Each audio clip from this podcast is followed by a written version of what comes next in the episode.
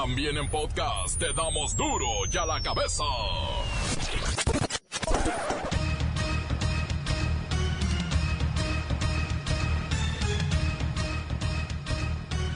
Esto es Duro y a la cabeza, sin censura.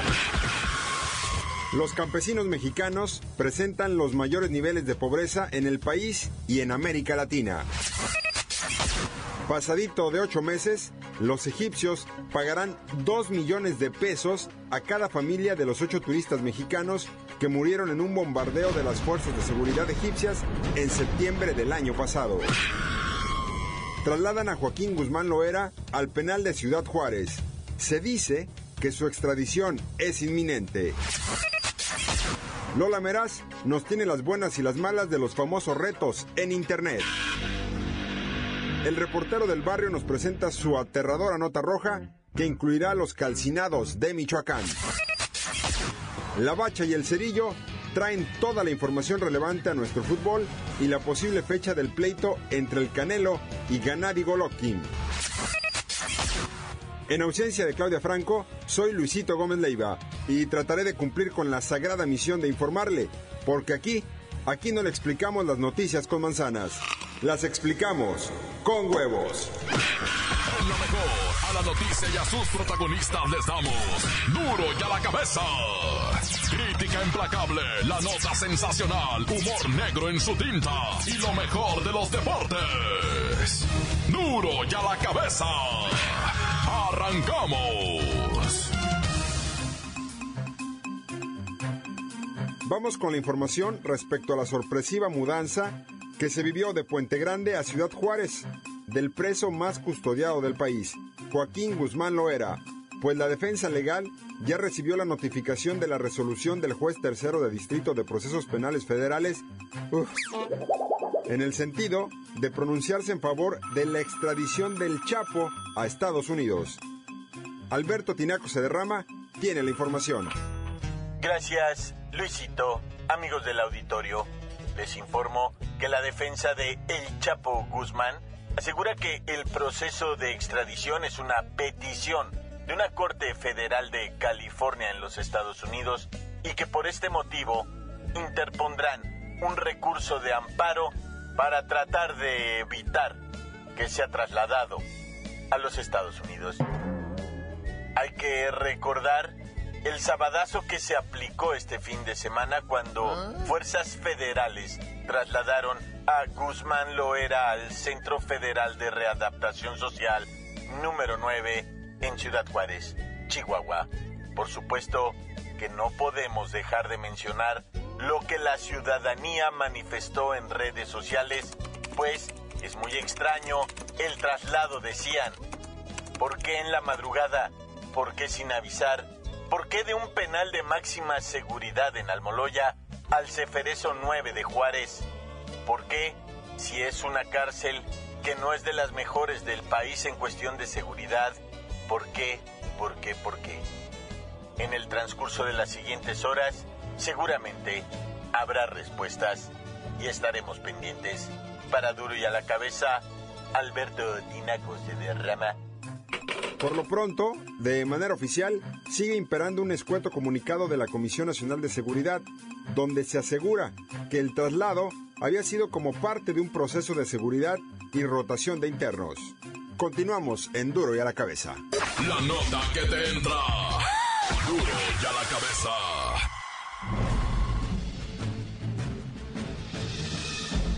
Atención pueblo mexicano. Recientes estudios revelan que vuestros campesinos son los más pobres de la región de Norteamérica y sur del continente. No poseen tierras ni maquinaria. Y por arriba del trabajador del campo está el agrícola empresario. Este personaje es un ávido intermediario entre el jornalero y las instancias gubernamentales. Este pequeño cacique es el caimán que se lleva la mejor tajada. Tiene el control de cientos de hectáreas de cultivos, y paga míseros sueldos a los empobrecidos campesinos. De hecho no son salarios, son supuestos porcentajes que al momento de levantar la cosecha se achican por los préstamos y las deducciones de posibles pérdidas. Es prácticamente lo mismo que en los tiempos de Don Porfirio. Pero el colmo ha surgido en los últimos meses cuando desde la montaña de Guerrero, se escucha el grito de los amapoleros exigiendo la legalización de la siembra de esta flor, y de la marihuana. El campo está empezando a dar mucho de qué hablar, solo os recuerdo que los verdaderos dueños de él, sois vosotros, él.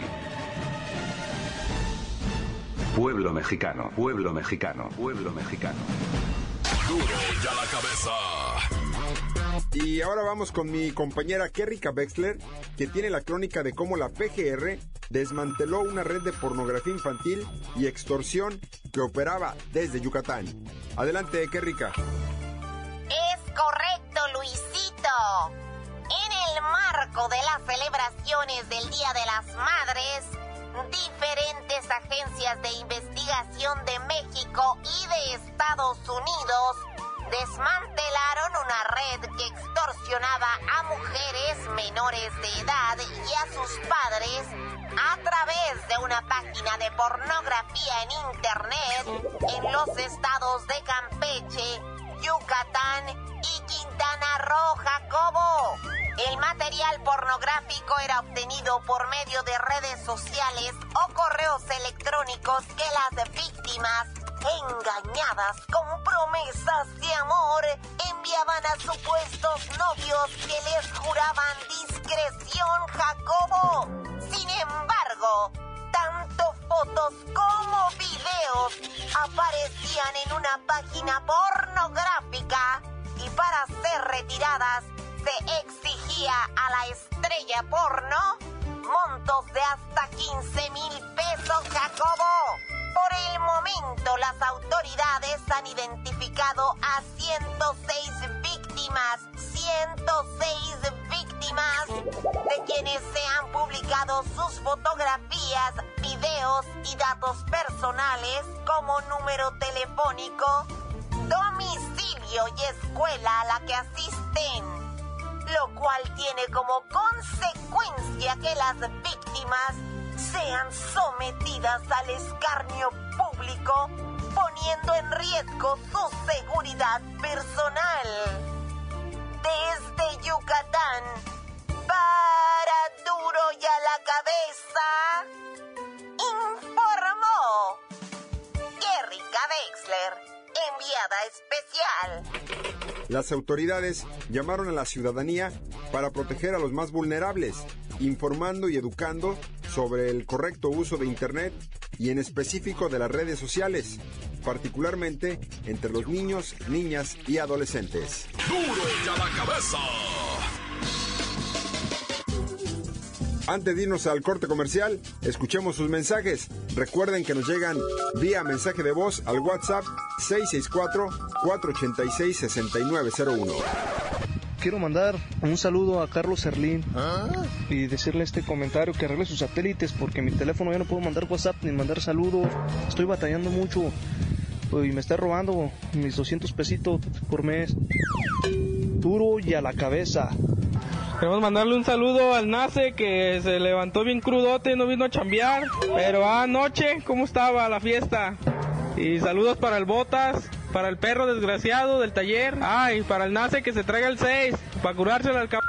Reportando desde Lomas de Tabachines. Mandar un saludo para toda la cobranza de Zapopan 3. Ah, y un saludo para mis compas del estilo cierreño, Mario Contreras, Johnny Coronado y Jairo Gutiérrez de parte de su compa el Pepe Jara. Aquí informó el Pepillo para duro y a la cabeza. Tan tan se acabó. Corta.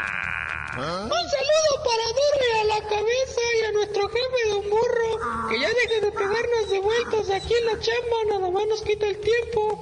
Y a mi chalán y el Iván, que nada más ese güey, tan tan corta. ¿Qué tal? Ese es mi reportero del barrio saludando aquí desde Meritito, Tehuacán, este, en Junta Auxiliar de Cuapan. Saludos para Napoleón y para los Vina que están aplanando un local.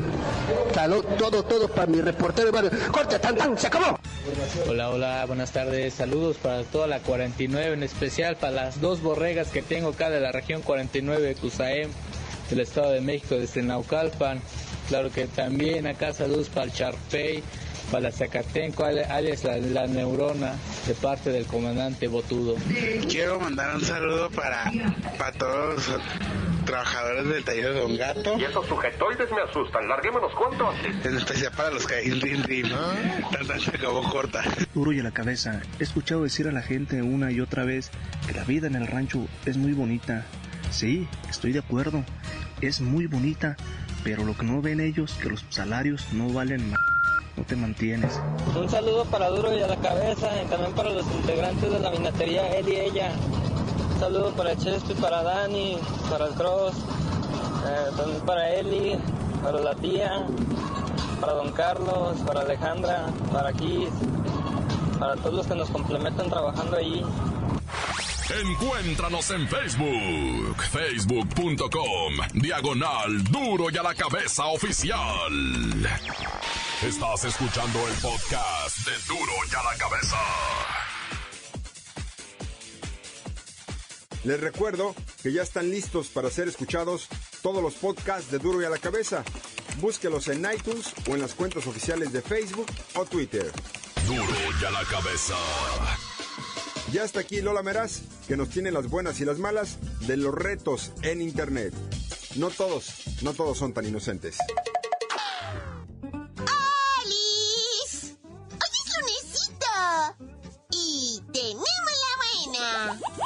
Escultura de un Hitler hincado del italiano Maurizio Cattelan alcanzó un precio récord en una subasta dominical en Nueva York al venderse en 17 millones de dólares.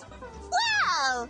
El artista está mega happy de vender su figurita creada en el 2001 con cabello humano, cera y poliéster. ¡Ay, la mala! Esta obra o escultura es súper controversial, pues si la ves por detrás parece un niño judío rezando. Y si la ves por enfrente es Hitler hincado con cara de estar pidiendo clemencia. No se sabe si es una burla, una broma o simplemente una obra de arte. Lo que se cree es que el comprador la adquirió para destruirla. ¿En serio? ¡Tenemos otra buena! Cada vez son más populares los retos en internet y redes sociales. Avis que estos retos deben tener un fin altruista como donaciones y reunir fondos para una causa benéfica. Por ejemplo, en China se está realizando el reto del devorador de maíz, en donde se coloca un elote en un taladro y se devora mientras gira. ¡Wow! ¡Ay, la mala!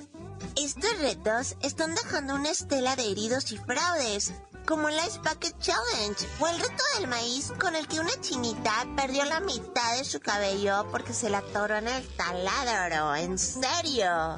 En Canadá se estableció el reto de bañarse en un lago congelado y los fondos nunca llegaron al supuesto enfermito. Ay, ¿qué decir de la chava que lanzó el reto de inhalar cocaína? Bueno, la expulsaron de su escuela y fue reprochada gruesísimo socialmente.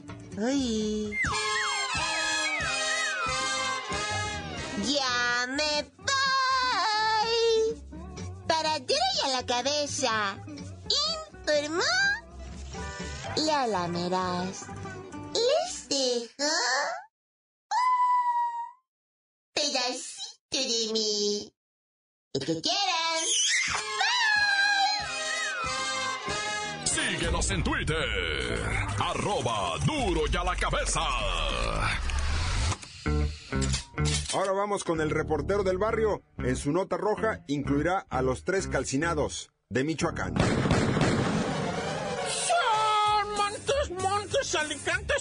Soy en Michoacán y en Tepoztlán, calcinados, asesinados. ¿Qué está pasando? Mira, en Tepoztlán, en Morelos, un profesor ¿verdad? jubilado, discapacitado, su señora esposa y su hija fueron asesinados. Y calcinados dentro de unos tambos en su casa, ahí en Tepoztlán, Morelos. Afortunadamente se tiene detenido a un individuo que participó en estos hechos. Ah, las víctimas originarios de Toluca fueron reportados como desaparecidos desde el miércoles y los restos los encontraron el fin de semana. Dice, dice el mando único ah, de la policía científica que en los tambos se encontraron los restos de estas personas. De acuerdo, dice, dice el parte, de acuerdo a las investigaciones, del momento que los hallamos para atrás, pasaron más o menos 36 horas de, de que estaban difuntos, ¿va? No, y luego los de Michigan, ¿no? Si te platico, los de Michoacán lloran. Hoy un chamaquito de 11 años, fíjate, o sea, estamos en pleno, o sea, hace vísperas del Día de las Madres, ¿verdad? Fíjate qué regalo del Día de las Madres, qué espanto, loco. El cuerpo de su hijo le llevaron a una mujer, ¿verdad? Porque el chamaquito de 11 años era de los que cobraba pasaje, ¿verdad? En un camión allá en Zahualcoyo. Pero iba agarrado del estribo, iba gritando cuando de repente un bache hizo que perdiera el control el chamaquito, se resbala, va, y cae justo abajo de la llanta trasera, va, pasó rápido, la, lo aplastó y así al chamaquito se lo llevaron a la mamá.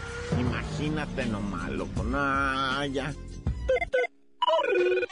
Y mira, hablando de las vísperas del 10 de mayo, ah, este ingrato es auto huérfano, ¿Ah? mató a su mamá. Él dice que no, pero mira, tiene la señora 78 años, doña Hilda. ¿Sabes quién la encontró? Su nieta. Su nieta la encontró tirada, muerta, ahorcada, golpeada. ¿Y sabes qué? El papá de la chamaca que la encontró está todo aruñado de la cara y tiene así marcas en el cuello también de como pellizcos, una cosa así. Y él dice, no, es que me metí entre una enramada, va, enramada seguramente. El caso es que, fíjate, como en las películas, loco, le revisaron las uñas a la señora y ahí tenía la carne del hijo, es del hijo. O sea, están todavía en el proceso, ah, pero dicen los, los estos, dicen los Oh, sí, pero claro que es de él. Dicen, si nada más se le miran los aruños en la cara al vato. Está detenido ahorita el vato. Y dicen que mató a la mamá porque la mamá lo traía siempre de inútil, baboso, tarado, menso, ¿ah? Y pues el vato se hartó y se le fue encima a la jefa, presumiblemente, ¿ah? Porque él dice que no. Él dice que no. Pero mira, por lo pronto mañana ahí va a estar en el bote el vato llorando a mares, ¿ah? Porque se dejó que era su jefita, el hijo de ya, tan, tan, se acabó corta. Esto es el podcast de Duro ya la cabeza. ¿Quién fue el superlíder? ¿Quién fue el campeón de goleo? ¿Y cuál es el peor equipo? Todo esto y más con la bacha y el cerillo en la información deportiva.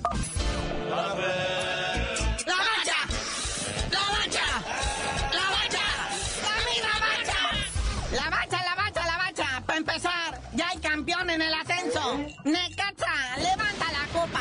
Sí, después de putrido empate en su casa, ¿verdad? Porque pues ya traía dos goles de ventaja, así no hizo más que aguantar y llevársela ahí chido. Los mineros cayeron en su desesperación y pues no pudieron. Entonces, los hidrorrayos del Necaxa ahora son los campeones del ascenso MX y se van a enfrentar con el Juárez FC para ver quién toma el lugar de los Dorados en la Liga MX. ¿Ah? Ahí luego les decimos cuándo. Y bueno, terminó la jornada 17, el torneo regular. Monterrey queda como superlíder absoluto a pesar de haber perdido los güeyes contra el Toluca. Pero pues se colocan con 37 puntos y se les tiene que felicitar. Cabe aquí resaltar que pues el Toluca y su director técnico que ya se va, el José Saturnino Cardoso, se despidió bien, ¿Ah? ganó en Libertadores, ganó en Liga MX, o sea, dignamente dice adiós. No como los dorados que fueron a perder 1-0 con el León. Sí, y esa victoria de León y esa victoria del Pachuca 2 por 1 sobre el Jaguar movieron toda la tabla porque el AME también empató. Y entonces se provocó que quedara todo listo y presto para una liguilla como lo habíamos anunciado aquí, de clásicos. Para empezar, el clásico del norte, vea, Monterrey contra Tigres, algo bonito, cuartos de final, partido de ida y vuelta. Pero el que más llama la atención es el clásico de clásicos. Chivas contra el AME. Que pone verdaderamente el ojo de la nación entera de nueva cuenta en el fútbol. Esas son liguillas. Porque digo, todo respeto, el Pachuca Santos Babs está chido también. Y el de León contra el Morelia. Pues dice uno, bueno, ¿ah? Es para el. Pero los fuertes son los clásicos ya anunciados. Y pues también el tremendo triunfo de los Tigres contundente sobre la máquina y los dos goles anotados por el francés Guignac pues lo convierten en el campeón de goleo de esta Liga MX. Y él solito, ¿eh? Nada de compartir eh, títulos con nadie. Por cierto, por cierto, es mención en todos los diarios de Francia, a la cabeza, o sea, en las portadas, en las ocho columnas. Ahí está la panza de Guiñac, con su tigre enfrente, diciendo campeón de goleos que tiene. ¿ah? Y bueno, felicidades a todos los que están en la liguilla. Y a los otros, pues se les invita amablemente a, a que le echen más ganita. Sigan participando, pero pónganse guapos. Mira, qué vergüenza el Cholo Escuincle, qué vergüenza el Atlas, los Dorados, el Veracruz. Los, los jaguares de Chiapas terminaron en último lugar sorpresivamente. En último sitio. Sí, ese Pachuca le hizo la maldad a los jaguares. Pero ¿sabes quién es el verdadero ganador de toda esta liguilla otra vez? ¿Quién vuelve a repetir triunfos en esta liguilla, carnalito? ¿A que no sabe ni quién? Sácanos de la duda, sácanos de la duda. Televisa, hijo. Televisa otra vez vuelve a ser el mandamás en las liguillas. Cuatro de los equipos calificados pasan sus partidos por Televisa, dos por TV Azteca y dos por Fox Sports. O sea, Televisa tiene agarrados al Monterrey, América, Chivas y Tigres. TV Azteca tiene al Santos y al Morelia y Fox Sports al Pachuca y al León. ¿Cómo la ves desde ahí, hijo? Pues son ellos que dirán, pues los horarios, a qué hora juegan, a qué hora los vemos, los van a mover, los van a acomodar a su hora y minuto exacto en donde ellos creen que haya más rating, ¿ah? Y ahora que acaba el torneo, pues también se organiza esto del descenso. Morelia, a pesar de estar en la zona de liguilla, iniciaría la lucha por el no descenso 2016-2017. Sí, obviamente estaría por ahí el, el recién ascendido, después el Morelia, después el Tijuana, arribita nomás el pueblo y luego ¿cuál creen? ¡La máquina! ¡No puede ser! ¡La máquina! Que por cierto, Tomás Boy creo que ya quiere aventar el arpa, siendo que tiene contrato hasta diciembre. Pero dicen por ahí que el Billy Álvarez ya tiene su plan B. Sí, por ahí anda también, este, pudriéndose el Chiapas. Y pues a ver, a ver cómo va esto, porque la verdad, ya Tomás Boy ya hizo mucha agua. Que le llegue la neta. Fue puro caldo de trompa, pura lengua. Por ahí dicen, va, por los pasillos que se quieren traer al José Saturnino Cardoso, ahora recién salido del infierno del Toluca. Quien sí dijo el Billy Álvarez que no quiere ver nada con él es con Gustavo Matosas. Sabrá Dios qué habrán pasado, va. Bueno, carnalito, ya vámonos, no sin antes felicitar al pelirrojo del Canelo, que qué caneliza le puso a la Amir Khan. En el sexto round, tremendo derechazo que todavía creo que no despierta el Amir Khan, todavía no sabe dónde está. Todavía está preguntando quién ganó. Ya tú dinos por qué te dicen el cerillo. Hasta que le pongan fecha a la de Goloki contra el Canelo, les digo.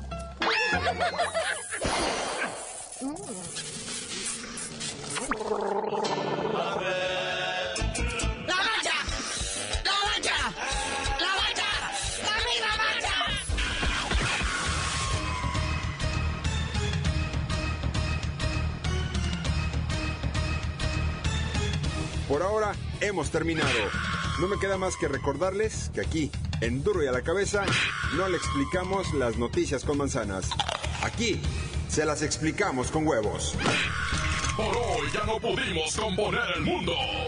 Los valientes volveremos a la carga. en Duro y a la cabeza. Duro y a la cabeza es. Miguel Ángel Fernández, Claudia Franco, Arturo González y la producción de Luis González, el señor X. Duro y a la cabeza. Una producción original de MBS Radio.